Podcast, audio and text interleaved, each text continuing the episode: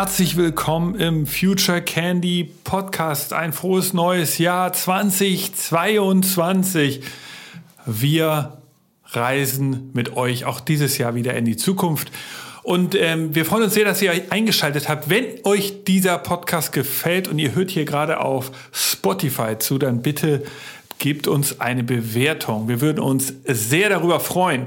Ähm, legen wir los. Äh, eine neue Folge. Ähm, diesmal habt ihr nur mich alleine. Wir haben hier in der Future Candy Redaktion zusammengesessen und uns überlegt, was sind die großen Trends, die großen Tech-Trends für das Jahr 2022. Was müssen unsere Hörer und Hörerinnen da draußen kennen?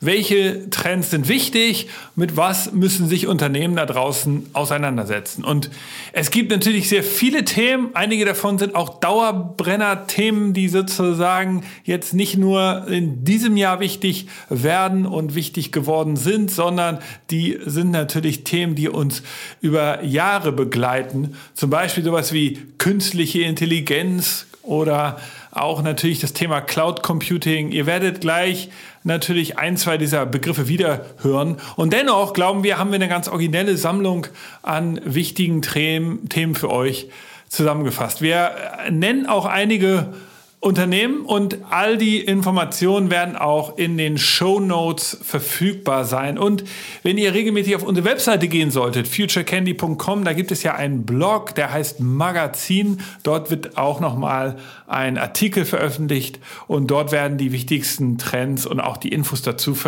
ähm, nochmal gelistet sein. Insofern freuen wir uns wieder in ein neues Jahr mit euch zu starten. Ja, hier gibt's regelmäßig die neuesten Themen coole Innovation und äh, wir wissen ja schon, was demnächst kommen wird. Ich will da noch nicht zu viel verraten. Lass uns erstmal bei der heutigen Folge bleiben. Ähm, also, ich hoffe, ihr seid alle sehr gut ins neue Jahr gestartet, seid voller Energie und möchtet jetzt wissen, was sind die großen Themen des Jahres 2022.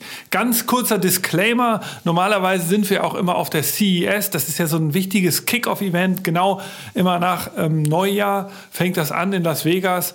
Diesmal sind wir nicht hingefahren. Wir äh, haben sozusagen das Ganze virtuell erforscht. Viele amerikanische Journalisten waren da, haben viel äh, auf YouTube und auf Twitter geschrieben. Dadurch, glaube ich, können wir ganz gut sagen, was so die zentralen Themen sind. Die CES, also ein wichtiges, ähm, wichtiges Event, wo man die neuesten Trends und Tech-Trends vor allen Dingen erleben kann. Wir selbst waren nicht vor Ort, aber haben, glaube ich, einen sehr, sehr, sehr professionellen Überblick bekommen und können deshalb sehr gut euch die Trends des Jahres 22 hier präsentieren. Es sind fünf an der Zahl und der wichtigste Trend des Jahres ist das Metaverse. Das Metaverse ist das große geflügelte Wort der Stunde. Und das liegt nicht daran, nicht nur daran, dass Facebook sich natürlich umbenannt hat letzten Herbst und äh, jetzt Meta heißt, sondern äh, dieses, dieser Begriff, der wird von ganz, ganz vielen Unternehmen äh, verwendet. Wir haben das auch virtuell bei der CES erleben können, dass auch viel Missverständnis da vorherrscht. Also das Metaverse ist, um das jetzt mal klar zu machen, ein dreidimensionales Internet.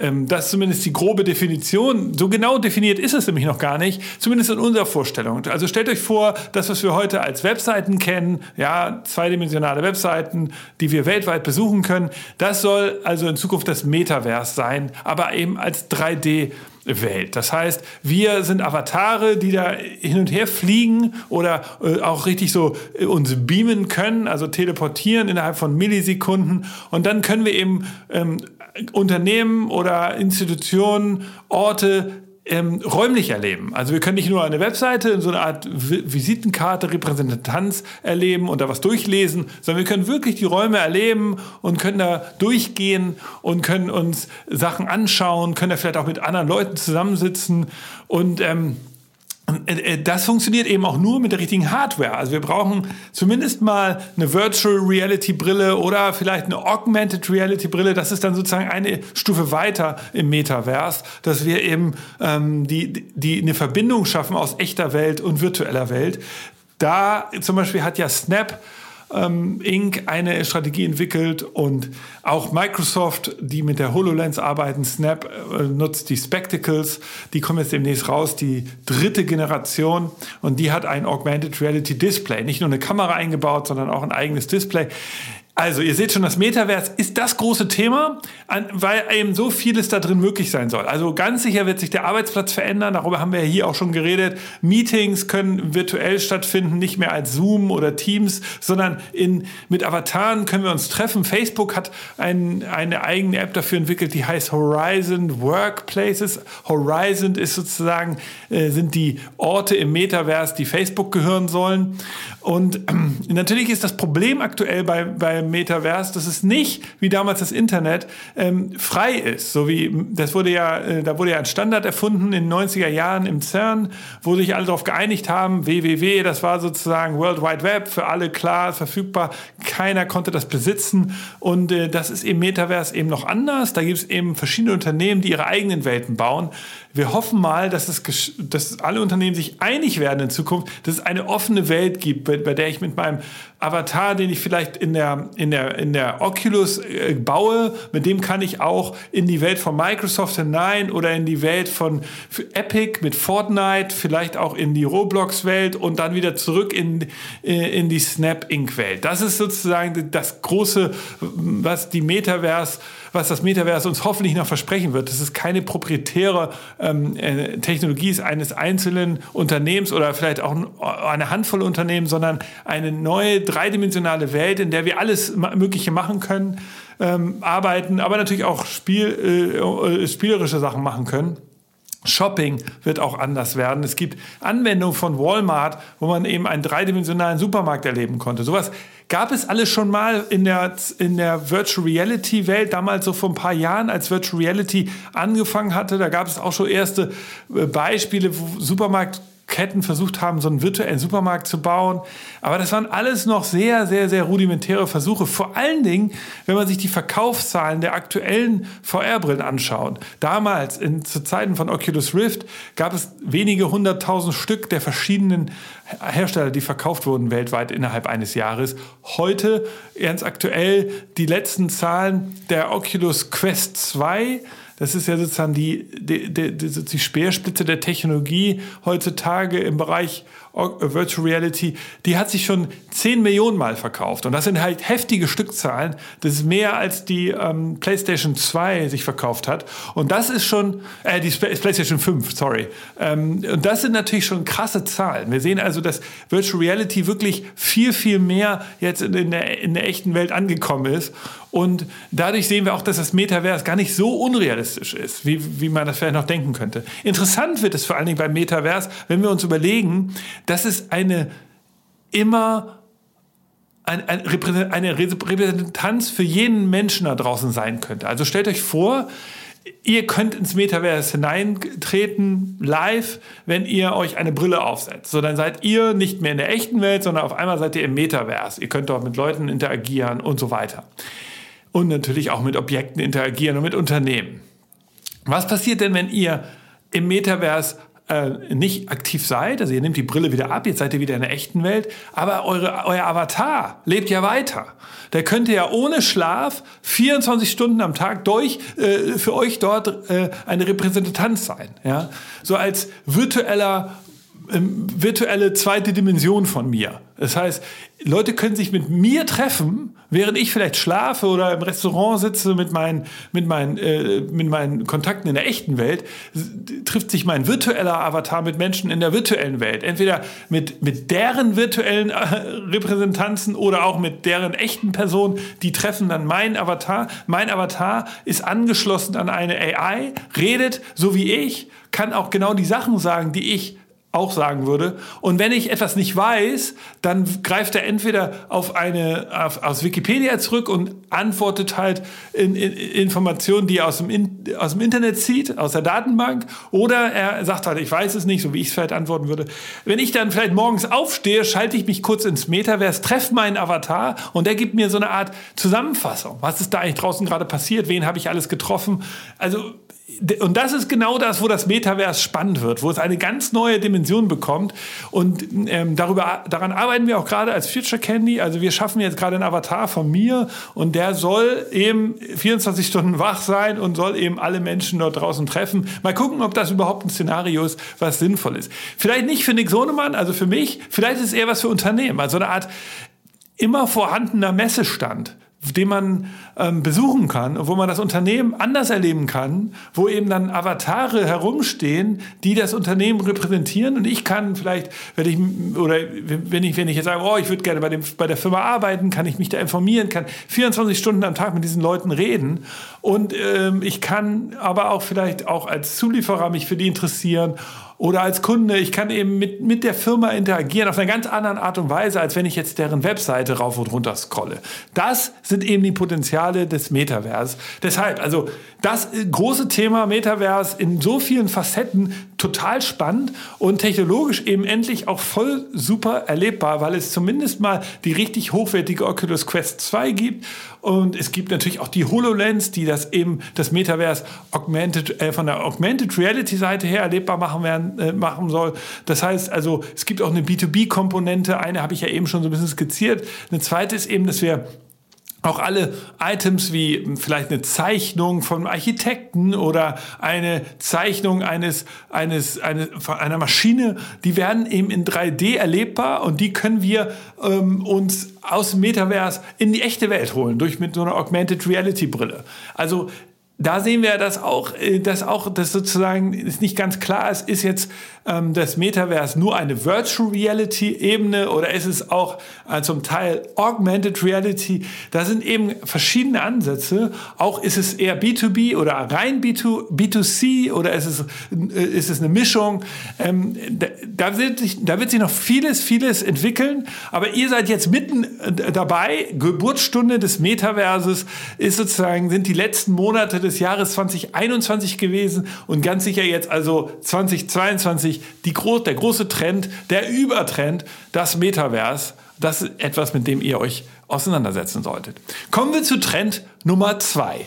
Mental Health Fitness. Und ähm, was steckt dahinter? Also wir wissen alle, eine der großen Challenges ist ja nicht nur unseren Körper gesund zu halten, sondern auch unseren Geist. Und wir sehen, dass sozusagen mentale Gesundheit an so vielen Ebenen für uns, aber auch für viele Menschen da draußen eben eine Herausforderung ist. Die, die, die komplexe moderne Welt, die ist eben schwieriger geworden. Ja, wir müssen, man muss schneller äh, mithalten können, man muss neue Startups kennen, man muss, äh, man muss irgendwie schneller äh, sich, sich anpassen können. Das haben wir jetzt ja gerade in der Corona-Pandemie Pandemie gesehen, wie schnell eben auch äh, Wandel möglich sein kann auf allen Ebenen. Und da genau ist mentale Gesundheit gefragt. Und bisher ist es eben etwas, das man eben machen konnte durch Urlaube oder durch, durch Achtsamkeits-Apps wie sozusagen Meditation. Und man konnte sich natürlich auch Hilfe holen beim, beim, beim Psychologen oder beim Gesprächstherapeuten. Aber es gab eben wenig technische Möglichkeiten,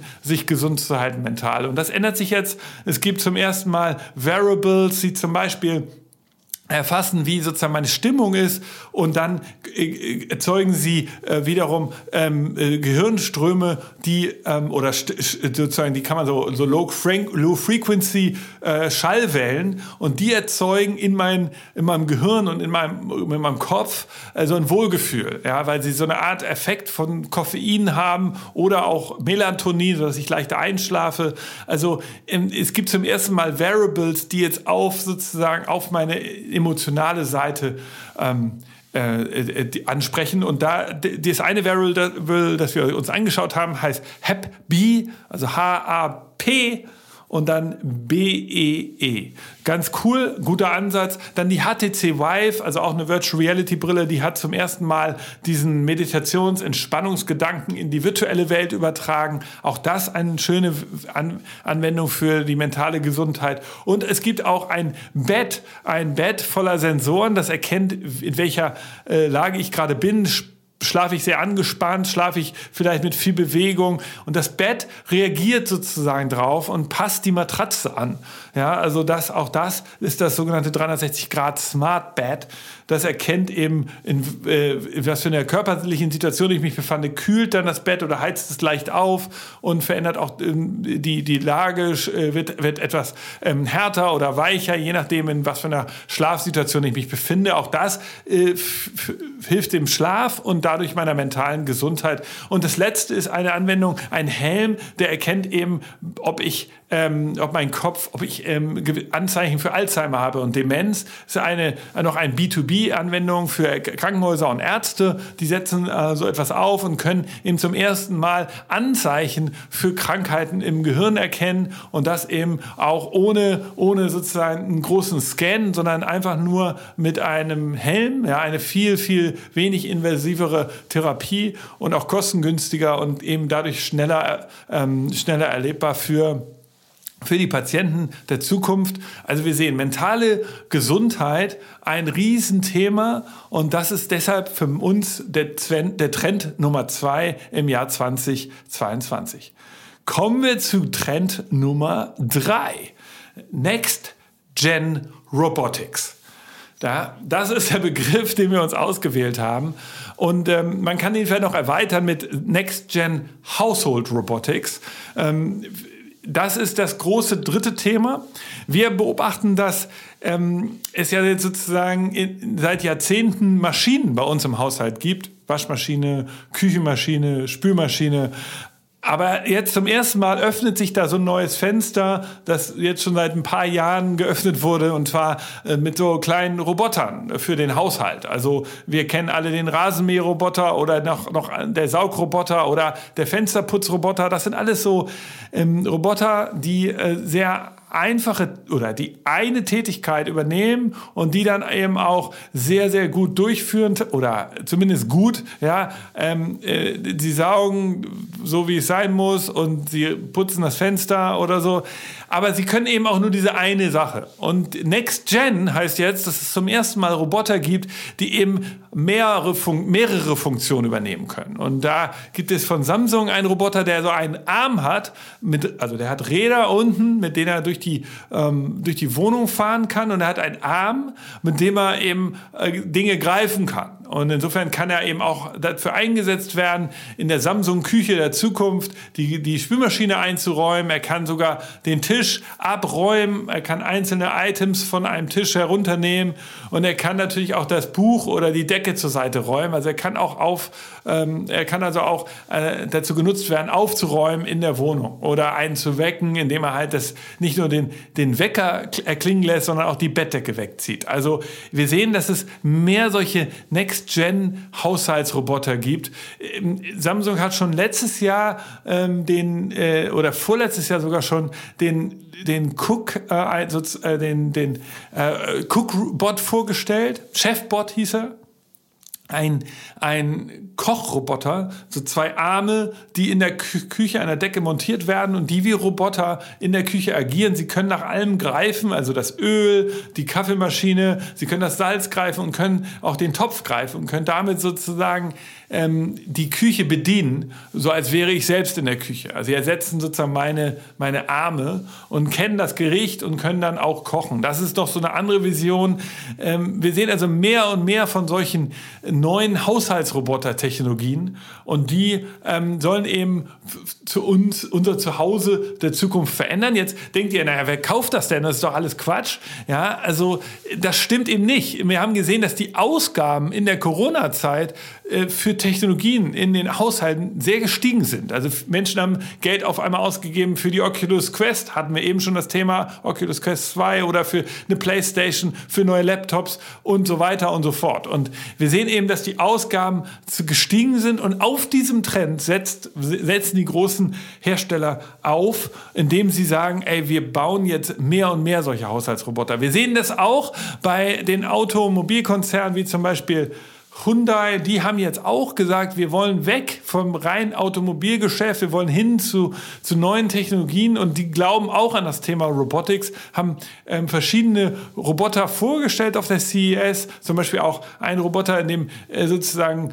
Fußkranke oder Beinkranke transportiert werden können, also so, ein, so eine Art Rollstuhl der Zukunft und natürlich auch neue, so kleine in ähm, Indoor-Lieferroboter. Also solche Roboter, die fahren innerhalb eines Hotels oder innerhalb eines Bürokomplex oder natürlich auch innerhalb eines, eines, einer Wohnung oder vielleicht eines, eines Wohnkomplexes fahren die Sachen hin und her. Ja, also sie können zum Beispiel die Post innerhalb einer Wohnung hin und her laufen äh, oder eines Wohnkomplexes hin und her liefern. Sie können Wäsche hin und her liefern, die vielleicht irgendwo gewaschen wurde. Also insofern gibt es viele solche neuen Indoor-Haushalt-Roboter Robotik-Technologien, die unser Leben verändern werden. Und natürlich muss man auch darauf warten, ja, passt das jetzt hier nach Europa oder ist das eher was für den asiatischen Markt? Das kann ich auch noch nicht beantworten, aber ich würde zumindest euch darauf hinweisen, dass es diese Technologien gibt und sie passen, wie gesagt, sehr stark auf das, was in den letzten Jahren passiert ist. Die hohen Ausgaben, die eben noch weiter gestiegen sind für Technologieprodukte für den Haushalt, da passen diese Technologien sehr gut hin. Deshalb unser dritter Trend. Kommen wir jetzt zum vierten Thema, das wir sehen, und das nennen wir Green Tech oder auch Sustainable Tech. Dabei geht es darum, dass eben die großen Tech-Konzerne hier jetzt versuchen, eine Vorreiterrolle einzunehmen. Und sie wollen mehr und mehr ihre Technologien nachhaltig erzeugen und dann auch vor allen Dingen ähm, nicht nur produzieren, sondern sie wollen auch in der Lebensdauer ihrer, Pro, äh, ihrer Produkte dafür sorgen, dass die eben ähm, nachhaltiger wird. Und ähm, das liegt daran, dass sie natürlich verstehen, also ähm, in der Keynote von Panasonic wurde das angesprochen, dass Panasonic heutzutage jeden Tag im Jahr durchschnittlich eine Milliarde Menschen ähm, berührt. Also eine Milliarde Menschen nutzen jeden Tag ein Panasonic-Produkt weltweit. Natürlich sind das teilweise auch veraltete Produkte. Ja, das sind jetzt nicht mehr die allerneuesten, aber ähm, Panasonic ist sich sozusagen darüber im Klaren, dass sie ähm, einen Impact haben auf die Welt und sie versuchen eben genau wie alle anderen Tech-Hersteller diesen Impact zu minimieren. Und da gibt es Unternehmen, die natürlich schon sehr, sehr stark sind, zum Beispiel Bosch, die sind jetzt seit letztem Jahr klimaneutral. Also sie, sie alles, was sie an, an Kosten, an Produktionskosten und ver verbrauchen, auch an, an Umwelt sozusagen Belastung erzeugen, ähm, werden sie auf der anderen Seite durch verschiedene ähm, äh, Recyclingprojekte, aber auch Aufforstungsprojekte und, und ähm, und Müllvermeidungsprojekte. Auf der anderen Seite erzeugen sie sozusagen wieder Klimaneutralität. Und Genau, so sieht's auch mit, mit anderen Tech-Konzernen aus. Also Dell sagt, sie wollen ein 1 zu 1 Recycling haben. Das heißt, ich kaufe einen Computer und den kann ich dann auch immer zurückbringen und der wird auseinandergenommen. Alle Teile, die wieder zu, zu verwerten sind, werden wiederverwertet. Und auch Amazon beschließt ein Klimaabkommen ja, für Tech-Konzerne.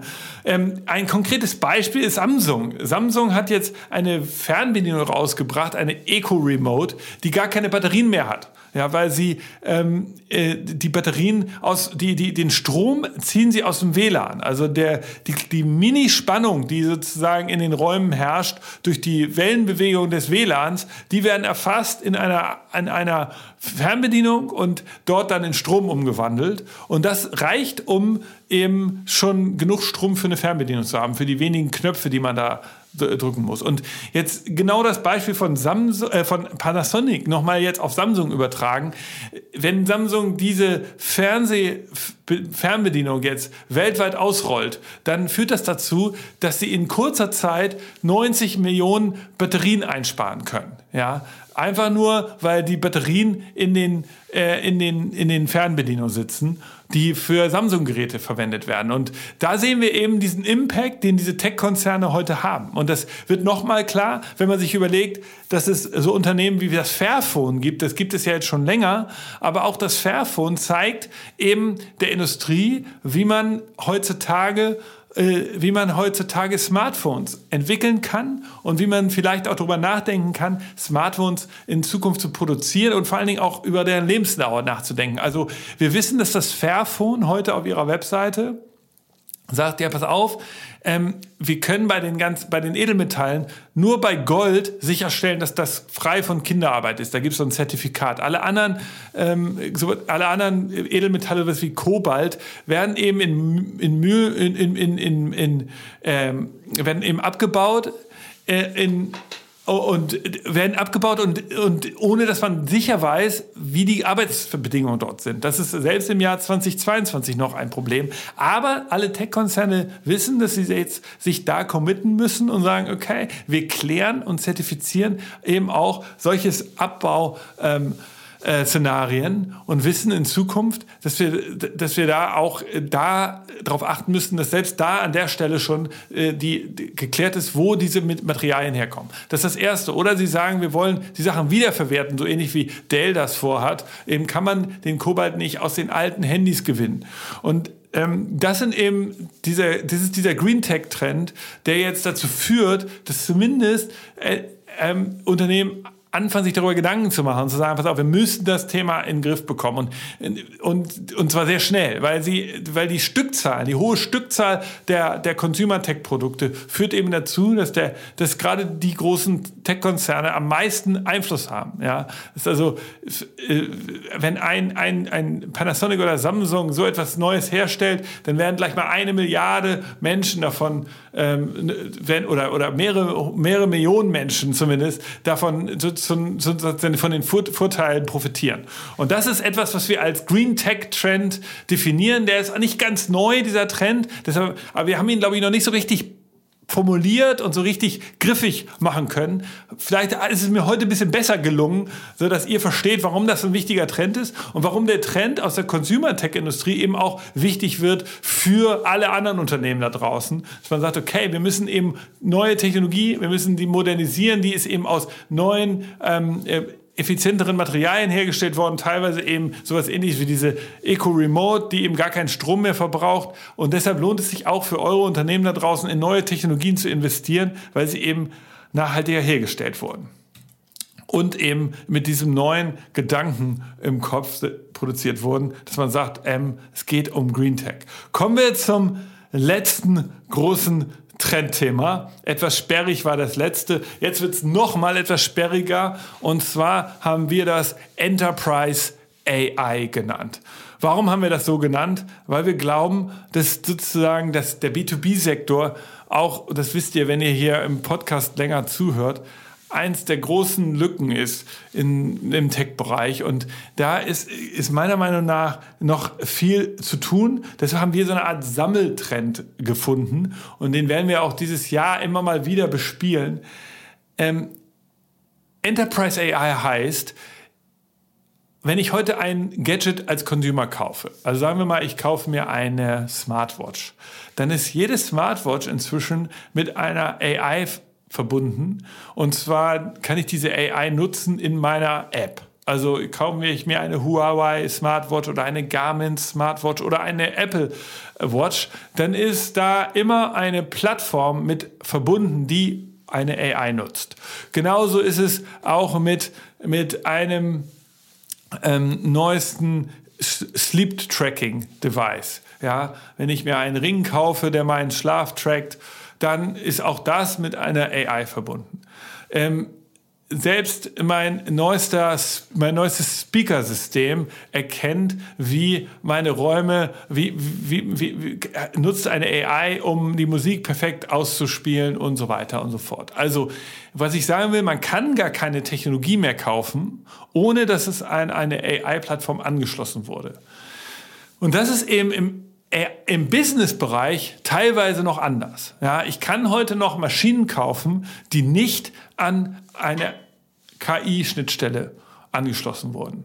Und das ist etwas, ein, das ist ein, Trend, den wir, den wir aber sozusagen sehen, dass mehr und mehr Maschinen zumindest diesen Anspruch haben. Also wenn ich mir einen Roboterarm kaufe, dann gibt es immer auch eine Schnittstelle zu einem der großen B2B AI-Anbieter, also von Microsoft, von AWS, von Google, ja, und, oder anderen und Huawei äh, AI-Plattform. Es gibt also da draußen alle möglichen KI-Schnittstellen und die neuen Maschinen, die es im Enterprise-Sektor gibt, erfüllen zumindest und mehr und mehr diesen Anspruch. Und das ist ja etwas ein, ein Vorteil, weil, wie ich behaupte, viele Unternehmen da draußen haben die Herausforderung, das, was im Consumer-Bereich schon ganz normal ist für ihr Leben, jetzt in ihr eigenes Unternehmen zu führen. Also dass ich heute ähm, zum Beispiel wenn ich Android nutze, dann nutze ich die Google Cloud ähm, häufig. Oder wenn ich Apple Cloud-Nutzer bin, dann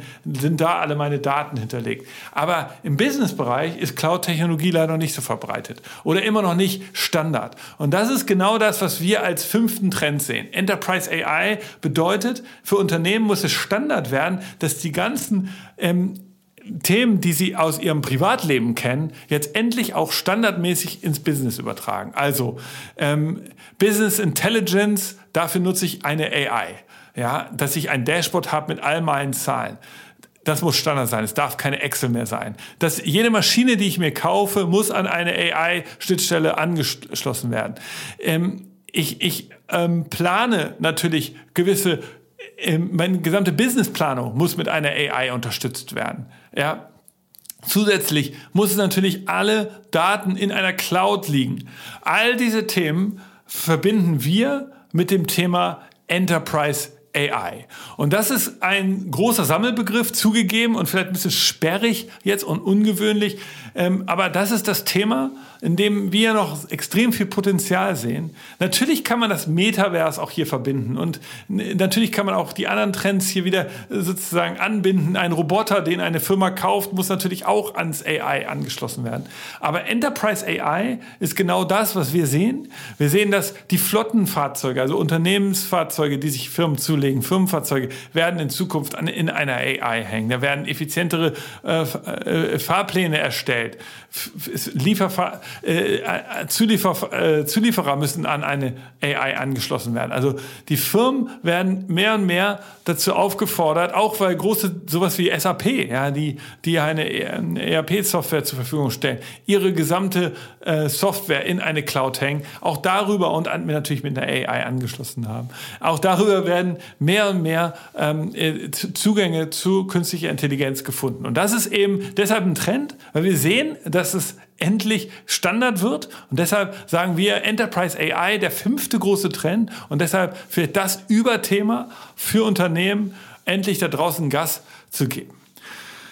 Und sich mit der AI zu verbinden. Kommen wir also zur kleinen Zusammenfassung. Wir sehen neben den ganzen grundsätzlichen Trends, Cloud Computing war gerade schon Thema und natürlich auch ähm, der, der, der ganzen New Work-Welt, über die wir heute jetzt hier gar nicht gesprochen haben, gibt es jetzt fünf neue Themen, die für das Jahr 2022 wichtig werden. Wir fassen noch mal kurz zusammen. Das Metaverse, eine virtuelle Welt, in der wir in Zukunft als Privatperson oder als Business äh, oder als Unternehmen irgendwie auftreten müssen. Eine neues, ein neues dreidimensionales Internet. Das zweite ist das Thema Mental Health Fitness. Also nicht nur unseren physischen Körper fit halten, sondern unsere mentale Gesundheit müssen wir erhalten. Da gibt es jetzt zum ersten Mal technische Tracker und Apps und neue coole Gadgets. Der dritte Trend nennt sich Next Gen Household Robotics. Das sind also Roboter, die unser Zuhause erobern werden, indem wir nicht nur eine Funktion erfüllen, sondern sie können umprogrammiert werden äh, oder haben sogar einen Arm und können dann eben verschiedene Tätigkeiten zu Hause erledigen. Das vierte Thema war Green Tech. Unternehmen da draußen werden grüner. Teilweise haben das die Consumer Tech Unternehmen schon vorgemacht. Ja, durch die große Ausbringungsmenge ihrer Technologien sind, haben sie eine besondere Verantwortung, an allen Ecken und Enden in der Produktion und im Lebenszyklus daran zu arbeiten, grüner zu werden. Und sie machen es deshalb uns vor. Alle anderen Unternehmen können sich also daran orientieren. Das fünfte Thema war Enterprise AI. Also die, das, was im Consumer Tech-Bereich schon passiert ist, wird jetzt mehr und mehr wichtiger für die Unternehmen da draußen. Plattformen, die mit künstlicher Intelligenz versorgt werden, sind nutzbar. Das sind die großen Themen. Auch nochmal zum Nachlesen im Magazin. Das hatte ich schon angekündigt. Ich hoffe, ich hoffe, es hat euch gefallen. Der nächste Podcast wieder mit Gästen und Experten darüber, wie geht Innovation, was bedeuten jetzt diese fünf Trends und ähm, Beispiele darüber, was man lernen kann, wie, wie kann man Unternehmen, wie kann man Innovation äh, und Trends erlebbarer machen, wie kann man sie nutzbarer machen für euch da draußen. Der, also bleibt uns verbunden. Wir freuen uns von euch zu hören auf ein schönes, neues, cooles, erfolgreiches Jahr mit uns und mit euch und ähm, bleibt uns gewogen. Wir hören uns hier in den nächsten Wochen wieder. Vielen Dank, bis bald. Tschüss, euer Nick.